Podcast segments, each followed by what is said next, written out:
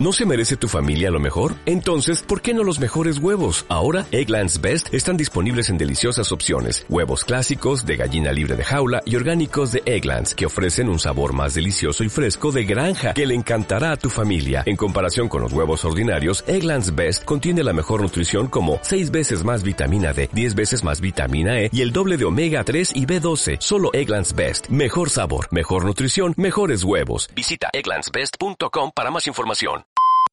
Putin inició hace semanas su particular partida de ajedrez. Sabe lo que quiere, juega con blancas y ha movido primero. Ahora llegan las reacciones del resto.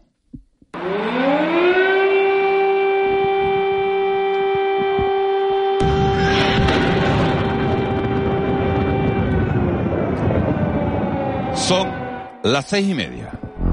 De la noche al día, Miguel Ángel Dasguani.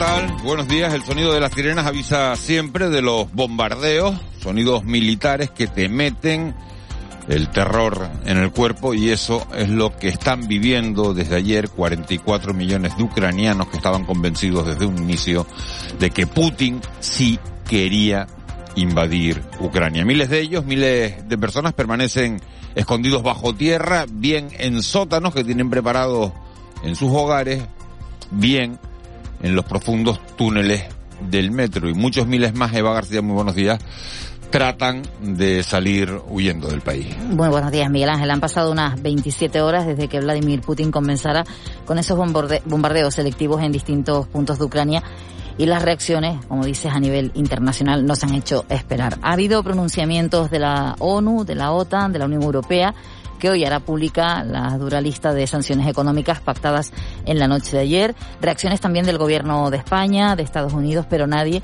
es capaz de predecir ahora mismo qué consecuencias puede tener o hasta cuándo puede durar este conflicto.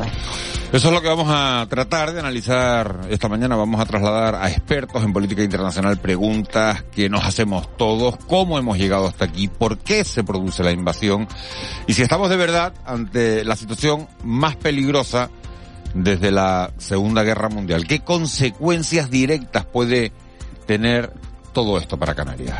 Sí, además en el día de hoy, entre nuestros invitados, lo analizaremos con el eurodiputado Juan Fernando López Aguilar, pero también estarán con nosotros algunos ucranianos que están en Canarias. Algunos pertenecen a asociaciones, otros eh, los hemos visto en las últimas horas, por ejemplo, en la televisión canaria, cómo conectaban con sus familiares. De hecho, una de las protagonistas que estará con nosotros en unos minutos, estaba hablando con ella hace muy poquito y me decía que no había dormido en toda la noche recibiendo mensajes de sus familiares que allí están, Miguel Ángel, como para dormir. Si estamos Imposible todos como estamos, si tienes familia allí, pues es como bien dices, imposible. Y también lo analizaremos del lado de, de- del, del periodismo, de los corresponsales, muchos de ellos llevan ya días allí, ya nos empiezan a llegar imágenes del dolor, de la tragedia y saber cómo se trabaja en tiempo de Ayer, guerra. a- ayer había una, una imagen de una, de una compañera de, de Telecinco que estaba haciendo un directo para Telecinco o para Cuatro, no recuerdo, y, y- y tuvo que suspender la conexión en, en mitad del directo porque, porque tenían que ir a, a refugiarse por, los por los bombardeos, ¿no? Sí, algunos decían incluso que hasta en el propio metro, que ha pasado la noche llena de quienes intentaban huir de Hace mucho frío, la temperatura anoche Claro. en Kiev era de, de 2 grados, eh, imagínense, y bueno, ese, ese metro te da cierta tranquilidad porque son túneles muy profundos que, que bueno, que no, que no pueden ser bombardeados, con lo cual el estar bajo tierra ahí escondido, te refugias del frío y te refugias también de los bombardeos. ¿no? También analizaremos cómo puede afectar esto a la economía, aunque en algunas ocasiones podemos pensar que estamos alejados, estamos muy cerca y la situación económica ya la hemos visto en una pandemia cómo nos afecta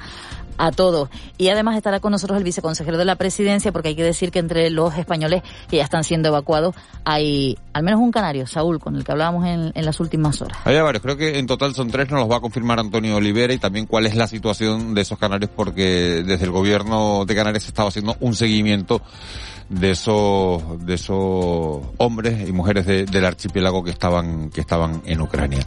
Tres horas de, radio en directo las que tenemos por delante, tres horas que nos van a llevar hasta las nueve y media, momento en el que le entregaremos el testigo a Miguel Guedes. José Luis Molina Moli está en el control, Marlene Meneses en la redacción y en la producción Eva García. Enseguida se van a incorporar a este equipo Juan Betancourt y Ángeles Arencibia. Para nosotros, ya lo saben, sería un placer que nos acompañaran en este trayecto diario que nos lleva de la noche al día. Empezamos. De la noche al día, Miguel Ángel Dasguani. 6 y 34, vamos con los titulares que marcan la crónica de este viernes 25 de febrero. Caja 7 te ofrece los titulares del día. Las tropas rusas avanzan por tierra, mar y aire hacia Kiev. Tras tomar el control de la central nuclear, nuclear de Chernobyl, las tropas continúan avanzando por diferentes flancos y se acercan ya a la capital. Esta madrugada en Kiev se oyeron potentes explosiones con el fuego de las baterías antiaéreas que derribaron un aparato ruso en un distrito de la ciudad. El presidente de Ucrania, Vladimir Zelensky, ha informado de la muerte de 137 ucranianos, 316 resultaron heridos durante el primer día del ataque ruso contra el país. El profesor de Derecho Internacional de la Universidad de La Laguna, Luis Pérez Ha manifestado, lo hacía en televisión canaria, que Ucrania está sola. Como no pertenece a la OTAN, los aliados no podrían intervenir. El presidente Biden lo ha dicho claramente, no, no va a intervenir Estados Unidos. Y si no interviene Estados Unidos, ningún país europeo lo va a hacer. Hay que, hay que ser claros, los ucranianos están solos en esta guerra con Rusia. Y la Unión Europea aprobaba esta pasada madrugada una batería de sanciones contra Rusia. Están encaminadas a golpear a la economía, la energía y el comercio ruso a raíz de la invasión de Ucrania. Si bien optaron por no desplegar todas las opciones aún y han explorado el alcance de futuras sanciones y los requisitos para su activación. Para el presidente del gobierno español, Pedro Sánchez, las sanciones respaldadas por los 27 contra Rusia están a la altura de las circunstancias y van a causar un daño económico muy importante al gobierno de Vladimir Putin paquete de sanciones masivas que junto con eh, el G7 y junto con eh, otras economías lo que vamos a hacer es eh, infligir un daño económico muy importante al, al gobierno de Putin. Esas declaraciones las hacía Pedro Sánchez a la una y media de la mañana, justo al salir de esa reunión de la Unión Europea. Se está trabajando ya en la evacuación de los españoles que permanecen en Ucrania. Según el censo, hay inscritos 436 españoles. Un centenar de ellos ya había regresado a nuestro país. Principalmente la evacuación se está organizando a través de Polonia. Saúl Pereira es un canario que estaba en un viaje de trabajo en Ucrania. Se trasladaba en un convoy. Mientras los evacuaban, contactaba con Canarias Radio. Esta casa contactaba con él y estaba, al menos en ese momento, a 80 kilómetros de Kiev. Así recordaba el inicio de los ataques. Pues sirenas, la verdad que bastante fuerte. Yo estaba, estaba hospedado en el Hotel Ucrania, que es donde está toda la prensa de todo el mundo, llevando la cobertura de, de todo este acontecimiento y a las 5 de la mañana estaba durmiendo y me desperté con esto, con sirenas que nunca había escuchado antes con tanta intensidad y ya bajé abajo y bueno, ya todos los periodistas y, ya me empecé a enterar de lo que estaba pasando a tiempo real y de los bombardeos que había habido durante la, la noche. No hubo visita de los reyes ni conferencia de presidentes, pero sí hubo Consejo de Gobierno en la isla de La Palma. Precisamente el conflicto sobre Ucrania ha impedido la celebración del acto homenaje que iban a presidir los reyes y la cumbre de presidentes previstas para hoy en la isla de La Palma. Lo que sí se ha mantenido ha sido el Consejo de Gobierno que ha aprobado una partida de 5 millones de euros de gasto social para los afectados por el volcán. Ángel Víctor Torres, el presidente del Gobierno de Canarias, ha señalado que ya han llegado a La Palma más de 300 millones de euros en ayudas y se ha contratado a más de mil personas en un plan de empleo.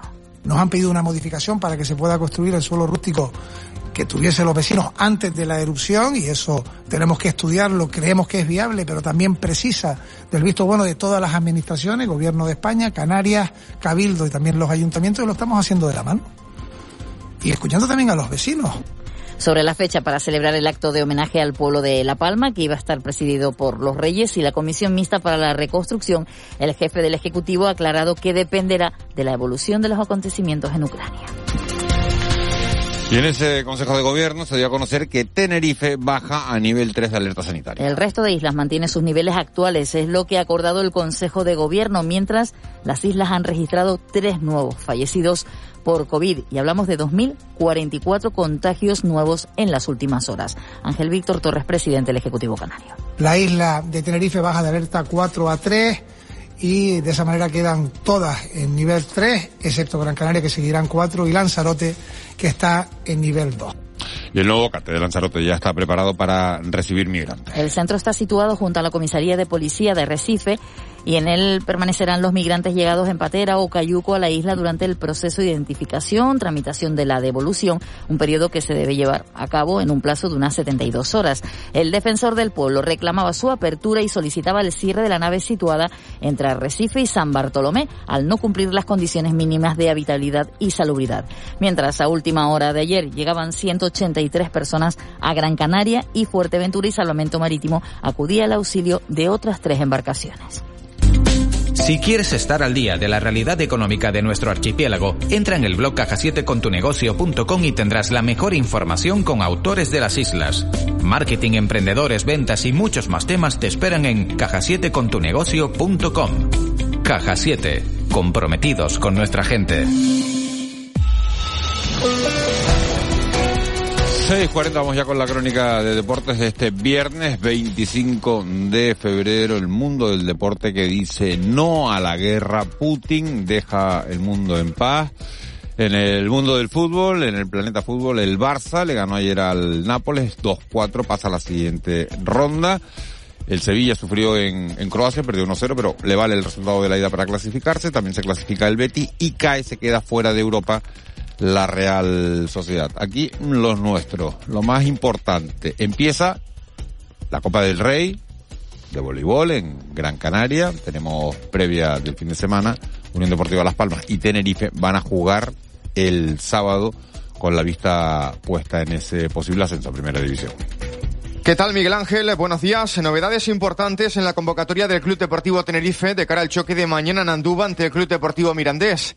Nahuel Leiva y Javi Alonso, lesionados de gravedad en la pretemporada, han viajado con el equipo y tienen opciones de jugar en Miranda de Ebro, según el técnico blanquiazul Luis Miguel Ramis. Ya están disponibles, han entrenado esta semana con normalidad y van cogiendo pues sus ritmos de entrenamiento, pero si viajan es que tienen posibilidades de entrar en la convocatoria en la Unión Deportiva Las Palmas, el capitán de los amarillos, Jonathan Viera, no esconde que tras los últimos malos resultados de su equipo, el choque de mañana ante el Lugo es una auténtica final. No se nos pueden estar escapando más puntos y sobre todo en casa, hace mucho tiempo que no ganamos, y importantísimo, conseguir los tres puntos para nosotros es vital.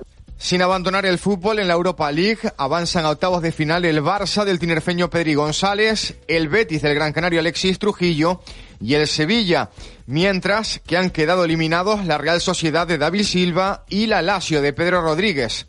Baloncesto, la selección española sumó su tercer triunfo en la fase de clasificación para el Mundial de 2023. Los de Sergio Cariolo se impusieron anoche en Córdoba, Ucrania, por 88 a 74. El pívot Gran Canario Frank Guerra anotó 7 puntos y capturó 5 rebotes en casi 20 minutos de juego.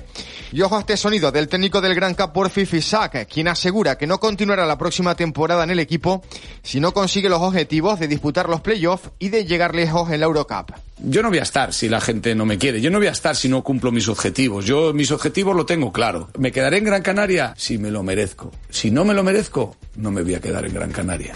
Además, en voleibol hoy arranca la Copa del Rey, que por segundo año consecutivo se disputa en Gran Canaria y en la que el Guaguas defiende el título conquistado la temporada pasada. Los Gran Canarios debutan en cuartos de final a partir de las 5 de la tarde ante el Palma Volley. Y el Aris dio un paso de gigante para disputar la final de la Challenge Cup tras imponerse en Serbia al Tent por un set a 3. La próxima semana las tinerfeñas deberán defender este resultado en la isla.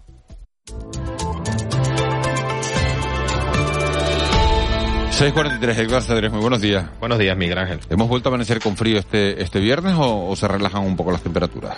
Hasta ahora los termómetros son un poco más eh, llevaderos que en jornadas anteriores, no hace tanto frío. Bueno, sí lo sigue haciendo en los pueblos del interior, pero como tenemos algunas nubes, pues las temperaturas no han bajado considerablemente durante la pasada madrugada. A esta hora, pues los termómetros rondan, por ejemplo, los 18 grados en Santa Cruz de Tenerife o en Las Palmas de Gran Canaria. Sí que seguimos con valores bastante frescos, sobre todo a las horas centrales del día. Las máximas hoy bajarán un poco en las islas de mayor relieve, se situarán en la costa entre los 18 y algo más de 22, 23 grados puntualmente especialmente en algunos puntos del interior de la isla de Fuerteventura o del sur y del suroeste de Gran Canaria y de Tenerife y nueva jornada en la que conviene tener a mano el paraguas, sobre todo por el norte de las islas.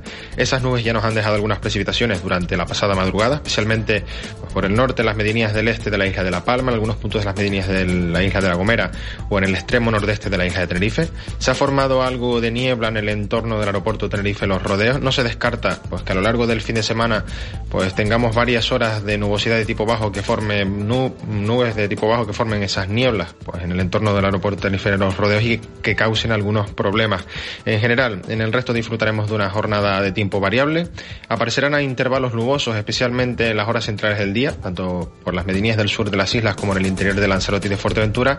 En general esas nubes no tendrán mayores consecuencias. Sí que la nubosidad del norte, conforme avance la jornada, podrá ser algo más compacta, aumentará la probabilidad de que nos deje precipitaciones, sobre todo durante la tarde. Y esas precipitaciones, pues las más destacables, como decimos en las medianías del norte, por ejemplo, del norte y la comarca este de la isla de La Palma, del norte de Tenerife y también las medianías del norte de la isla de Gran Canaria. Tenemos viento a destacar eh, del norte-nordeste, ese viento el más intenso lo tenemos en las vertientes este y oeste de las islas de mayor relieve. Las rachas pues se moverán a lo largo del día entre los 50 y 60 kilómetros por hora y además pues atentos a las costas, sobre todo a las abiertas al norte, porque se complica la situación. Llegarán series de olas, sobre todo durante la tarde, por mar de fondo del noroeste que podrían superar los 3 metros de altura. Edgar, gracias. Luego hablamos y, nos cuentas también un poco la previsión, como, como has hecho esas pinceladas del fin de semana que tenemos por delante, que está a punto de empezar ya. Perfecto, hasta luego. Hasta ahora. 6.45 hoy hemos buscado una... Queremos buscar una canción propia y, y se nos ha ocurrido que esta era la mejor que podía sonar.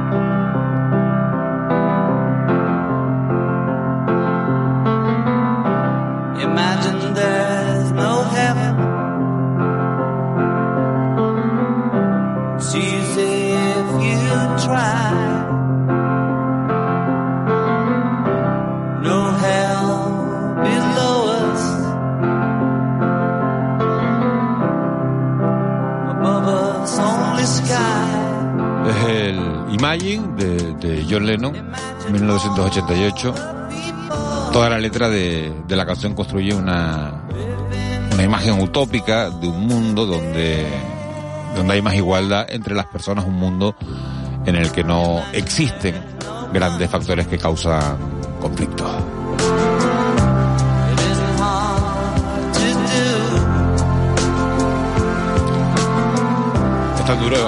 Lo que está ocurriendo en Ucrania, ¿no? Que ayer veía unas imágenes de, creo que las colgaba Rudy Ruimán en, su página, en sus stories de, Instagram, y veía el momento en el que los soldados ucranianos se, se despedían de, sus mujeres, ¿no? Y te daban ganas de verdad de, eh, de sus parejas, ¿no? De, echarte a llorar. Qué angustia, la verdad. Y después de la que hemos pasado, que parece que nos estamos empeñando en que queremos acabar con, con este mundo, con, con, con la humanidad y sobre todo, como tú decías, con los pequeños, ¿no? Que hoy además son parte de las portadas de las fotografías que ya nos desvelan lo que está ocurriendo eh, ante esta situación, como por ejemplo en el periódico La Provincia, vamos a comenzar con este periódico, porque en portada aparece un pequeño David de siete años portando una fotografía precisamente de Putin con una mano roja en, en la cara, killer, eh, pone sobre la, la cara de Putin que ataca a Ucrania. Es el titular que acompaña a esta fotografía y la mirada de ese pequeño por encima de la naricita, porque está así como con una bufanda y viviendo la situación que ahora están viviendo muchos pequeños. Concretamente en este caso es una movilización contra Putin. Rusia invade por tierra, mar y aire varias ciudades y sus bombardeos causan la muerte de decenas de civiles mientras sus tropas cercan la capital. El conflicto que hurta a La Palma la cita de presidentes. En el Canarias 7, en este caso la imagen de portada además teñida de negro. Nadie frena a Putin y es la de un soldado muerto en la calle y con armamento, con tanques, pues eh, aparentemente destrozados después de un bombardeo. Y además aparecen declaraciones de Saúl Pereira, con el, el que escuchábamos hace muy poquito, que intervenía también en esta casa, un joven moyense sorprendido por el ataque en Kiev. El corazón en un puño. Y Gran Canaria, única isla que sigue con las restricciones más duras. En el periódico El Día también la imagen de este pequeño, en este caso la imagen es ampliada, detrás se ve a una mujer de edad adulta con su cara angustiada, alerta mundial por Putin y la mirada con la que nos quedamos de ese pequeño. Y en el diario de avisos también la imagen de portada y con el titular es de esta situación, en este caso de una mujer herida, ensangrentada, con la cabeza vendada. Rusia invade Ucrania a sangre y fuego. Comienza la guerra en Europa. Vamos con las portadas nacionales. El mundo tiene esta misma mujer, esta misma mujer herida, las sirenas y el Ankiev, pero el titular principal con el que abre hoy el mundo, Putin desafía a Occidente con su ofensiva total en Ucrania y en lugar de tener el fondo del color del papel del periódico, eh, la opacidad de unas letras grises, Europa en guerra. eh, como decíamos también, ataque el ejército ruso avanzan desde varios frentes, como Crimea o Bielorrusia, y los bombardeos dejan decenas de muertos, toma el control de Chernobyl y amenaza Kiev. En el país, Putin lanza un ataque masivo contra Ucrania el más grave conflicto en Europa en 80 años alarma al mundo. En este caso, la imagen de portada es la de un hombre frente a un cadáver y una mujer detrás con una bolsa, con, con lo que ha podido coger y, y, y un teléfono móvil. Las portadas de los periódicos normalmente traen varios, varios asuntos. Hoy son monográficas de, de esa, de ese ataque, de esa guerra declarada por, por Rusia a, a, Ucrania. ¿De qué tenemos que estar pendientes este viernes, en este final de semana, Eva? Con esa situación, Sánchez participa en una reunión de la OTAN para abordar la situación de Ucrania. En Canarias hay actividad en el Parlamento. Por un lado comparece la consejera de Educación, por otro lo hace la responsable del área de Agricultura. Hay muchos plenos en el Ayuntamiento de Santa Cruz de Tenerife, en el de Las Palmas de Gran Canaria, en el Cabildo de Tenerife, en el Cabildo de Fuerteventura y hoy a pesar de las circunstancias y de las medidas de la pandemia, empiezan a organizarse actos de carnaval y concretamente en Las Palmas de Gran Canaria, a partir de las 9 de la noche, el grupo La Trova pronuncia el pregón del carnaval de Las Palmas de Gran Canaria de 2022. 6 y cuenta, vamos con la crónica económica. Economía en dos minutos. José Miguel González. Bueno, pues lógicamente hoy le hemos pedido a José Miguel González que nos hable del conflicto bélico y de lo que pueden ser las consecuencias económicas. José Miguel González, muy buenos días. Muy buenos días, Miguel Ángel. Los peores pronósticos al final se han cumplido. Desde esa perspectiva, el conflicto bélico entre Rusia y Ucrania ha comenzado y, aparte de sentir profundamente el desastre humanitario que puede configurar, también las implicaciones económicas que nos puedan afectar de forma negativa.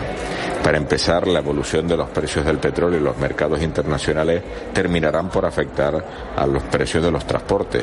Y en un archipiélago como es el de Canarias, en donde prácticamente vive de su conectividad con el exterior, las noticias en ese sentido no son nada halagüeñas. Ya nos habíamos acostumbrado a la desescalada de la última onda pandémica y todo parecía indicar que a partir de la Semana Santa, pues las carteras de pedido de las empresas, principalmente motoras en nuestras islas, iban a incrementarse. A partir de ahora no significa que no suceda, sino que la incertidumbre vuelve a instalarse y no hay nada peor para una decisión económica que no saber cuáles son sus verdaderas repercusiones. En el otro sentido, desde el punto de vista de la economía financiera pura y dura, las propias bolsas ayer anunciaron caídas de forma importante, sobre todo porque no se conoce cuál va a ser ni la profundidad ni la extensión de este conflicto. Hay muchos países que han querido intervenir primero para desactivar, pero no les va a quedar otro remedio que intervenir en la misma. A partir de ahora habrá que esperar un más que probable incremento en los tipos de interés por parte de los diferentes bancos centrales, porque intentarán combatir una inflación, algo que cualquier conflicto bélico alimenta de forma importante. Feliz día. Con de cultura. C. Castro. 6.52 del Club de la Cultura regresa este viernes a las nueve y media a la sintonía de Canarias Radio. Hay que decir que el mundo de la cultura dice no, no con mayúscula, a la guerra. Se Castro, buenos días. Buenos días, Miguel Ángel. El mundo de la cultura vuelve a decir no a la guerra. Tras el ataque ruso a Ucrania, muchos han sido los que se han manifestado contra el uso de las armas, desde la actriz canaria Sara Salamo a la cantante India Martínez, también Ana Obregón, el actor Juan Diego Boto o Santiago Segura. ¿Es el enemigo? ¿Ustedes podrían parar la guerra un momento? Que si pueden parar la guerra un momento. Ahora sí, le escucho. Este, le quería preguntar una cosa. Esto, no, ¿ustedes van a avanzar mañana? ¿A qué hora? Entonces, ¿cuándo? ¿El domingo? ¿Pero a qué hora? A las 7 estamos todos acostados. ¿Y no podrían avanzar por la tarde? Después del fútbol. Y esta noche visita el Club de la Cultura el bailarín y coreógrafo Javier Arosena, que actúa este fin de semana en el Teatro Victoria en Santa Cruz de Tenerife. Representará dos piezas, Pausa Azul y Der Hell, dos piezas en las que aborda cuestiones como la soledad, el abismo y la fragilidad. Esa tratamos la soledad, el fracaso, la construcción y la destrucción. Tratamos también lo frágil, estos estados de, de fragilidad eh, tanto física como del alma, un poco, para irlos desarrollando y así poder alcanzar la trascendencia. El amor triunfará este fin de semana en el Teatro Cuyás de la capital Gran Canaria con la exhibición de Castelvines y Monteses de Lope de Vega. Sergio Pérez Mencheta dirige este viernes y sábado a una docena de jóvenes actores que reviven la relación de los amantes de Verona en una propuesta cómica y musical que reconcilia con el teatro del siglo de oro. Mentiste y aún te hice canción. Creíste que ibas a ganar. Y nos vamos con la música de Saipes. Este sábado presenta su última gira. Los abrazos furtivos será en el Teatro Guiniguada de Las Palmas de Gran Canaria. no quieres saber cómo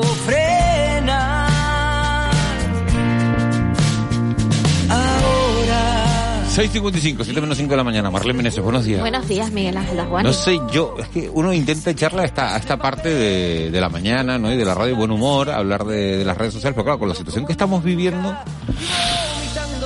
no sé yo qué... Bueno, mm, te voy a contar cositas. Te voy a contar cositas. ¿Qué viene en las redes sociales? Por ejemplo, las redes sociales. Eh, ahora mismo los hashtags están luchando entre Ucrania y Putin para hacerse con el con el número uno. Están ahí, ahí, por un lado Ucrania y por otro lado Putin. Luego OTAN, Stop War, Tercera Guerra Mundial, Chernóbil también. Han hablado, Chernóbil se hizo muy famosa, por supuesto, desde aquel accidente, pero también por una serie de televisión. Entonces la gente, pues como que situó ya Chernóbil en el mapa y ayer lo volvían a recordar, ¿no? La serie, recordaban a recordar porque las tropas rusas han llegado a Chernóbil y entonces decían que era como, como, como un gesto, ¿no? como un símbolo, ¿no? Sí, sí, sí. Entonces eso era lo que... Pero aquí viene la gracia Aquí ya han empezado a hacer memes con Ayuso y están diciendo que la única que puede frenar a Putin es Ayuso. Me río porque justo. sí, sí, echarle un poquito de sentido del humor. Justo ayer... Oye. ¿Pudo con Pablo Iglesias? Esto es lo que dicen. ¿Ha podido, ¿ha podido con, Pablo, con Pablo Casado? ¿Quién sabe? Si Vladimir se llamara Pablo Putin, pues a lo mejor podría con él. Bueno, por lo de la P, vamos a ver. Entonces, el hashtag que está triunfando de todas formas ahora en las redes sociales respecto a la crisis del PP es Ayuso dimisión o Ayuso versus Casado. Porque justo ayer te enteraste, ¿no? La sí, Comunidad que la factura, de Madrid. Que ya no es una factura, sino que son cuatro. Lo que pasa sí, que, que solo unas por las mascarillas claro. de 55 mil euros y al final claro. se multiplica 55 por 4, al final te sale más o menos... 283 mil. Sí, te sale 250, más o menos, era, creo que estaban a, 200, a 55, bueno, más o menos por ahí, pero que no se les daba, o 283, que eran 3.000 euros, 3.000 euros menos de lo que, había dicho. IVA, hay que ponerle el IVA también. Menos, 3.000 euros menos Claro. solo de lo que había dicho Pablo Casado, o sea que no estaba tan desencaminado. Pues por eso entonces ahí han salido la- las risitas, la sorna respecto al Partido Popular. Bueno, vamos a sacarnos la risa por ahí. Así que esto en cuanto a, a redes sociales ha estado movidito. Día Mundial, este 25 de febrero, ¿de Del qué? implante coclear es una técnica por la que se consigue que una persona con sordera profunda pueda oír a través de la estimulación eléctrica de las células acústicas dentro del oído interno. Día raro que te gusta. El día de la sopa de almejas. Yo no sé si les gusta la sopa de almejas, pero bueno, hoy es el, ¿El que día. le gusta, el día raro o la sopa de almeja? Hay que aclararlo. el día raro, el día raro. ¿Te gustan los días raros? ¿A ti Y la sopa almeja espadas también. y la te gusta sopa la de sopa de almeja almejas? también. Pero me he quedado calladito hasta que, hasta que debatieran entre Te queda claro, ¿no? O sea, el sí, día, sí, oye, sí. el día raro es el día de la sopa de almeja. Así que si les gusta la Pues sopa de es, almeja. es más normal de lo que parece porque me encanta la sopa de ¿Y arroz. qué alguien dice, hoy es el Día Mundial Pues de no la lo sopa de sé, almeja"? La a lo mejor de son los productores de almejas los que la recogen, que quieren hacer un día, pues yo qué sé, para que la gente lo tome, no sé. Ujú. Tal día como hoy en 1925 en Nueva York, eh, Miguel Ángel Columbia Records hacía la primera grabación de música eléctrica. Su intérprete fue el pianista y cantante eh, estadounidense Art Gillian. En 1946 el general Alfredo Kideland fue ferviente partidario de la monarquía, fue desterrado a Canarias. En 1981, dos días después de aquel golpe de estado de, de Tejero, Leopoldo Calvo Sotelo es elegido presidente del gobierno español tras someterse a la investidura y haber dimitido Adolfo Suárez. Suárez. Tal día como hoy nacía en 1953 José María Aznar, político y presidente del gobierno de España. Y tal día como hoy nos dejaba ¿En qué año Paco nació Aznar? en el 53. Y nos deja, es joven, ¿no? Yo pensé que era mayor. Pues son 47 y 21, que como yo la cuenta, ¿no? 68. 68, pensaba que era 69, sí. mayor. Ujú. Y en 2014 nos dejaba Paco de Lucía, el que oímos de fondo con este mítico Entre dos aguas. Eso lo de Aznar, la edad, lo que se dice es picando los 70. Sí, no, no, se picando los conserva, 70. Y entonces tú ya no tienes que estar calculando ni volviéndote loco hasta ahora de la mañana. No sé son por qué 60. pensaba yo que era mayor, pero bueno, bien. No, bueno, no lo iba mal, ¿eh? No, no, no. Yo no sé si sigue llevando los abdominales de hace una temporadita que se sacaba ahí las camisetas y se le veían los abdominales, pero se conserva, se conserva.